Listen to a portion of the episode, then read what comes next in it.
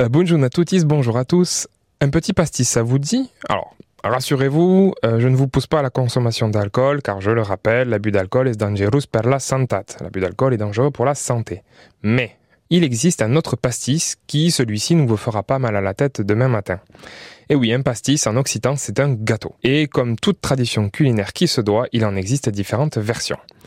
Tout d'abord, il existe le pastis gascon, un dessert fait avec de la pâte filo, des poumos, des pommes, du sucre que l'on fait cuire dans un moule bien beurré. Oui, comme d'habitude, les recettes du sud-ouest ne sont pas d'ordre diététique.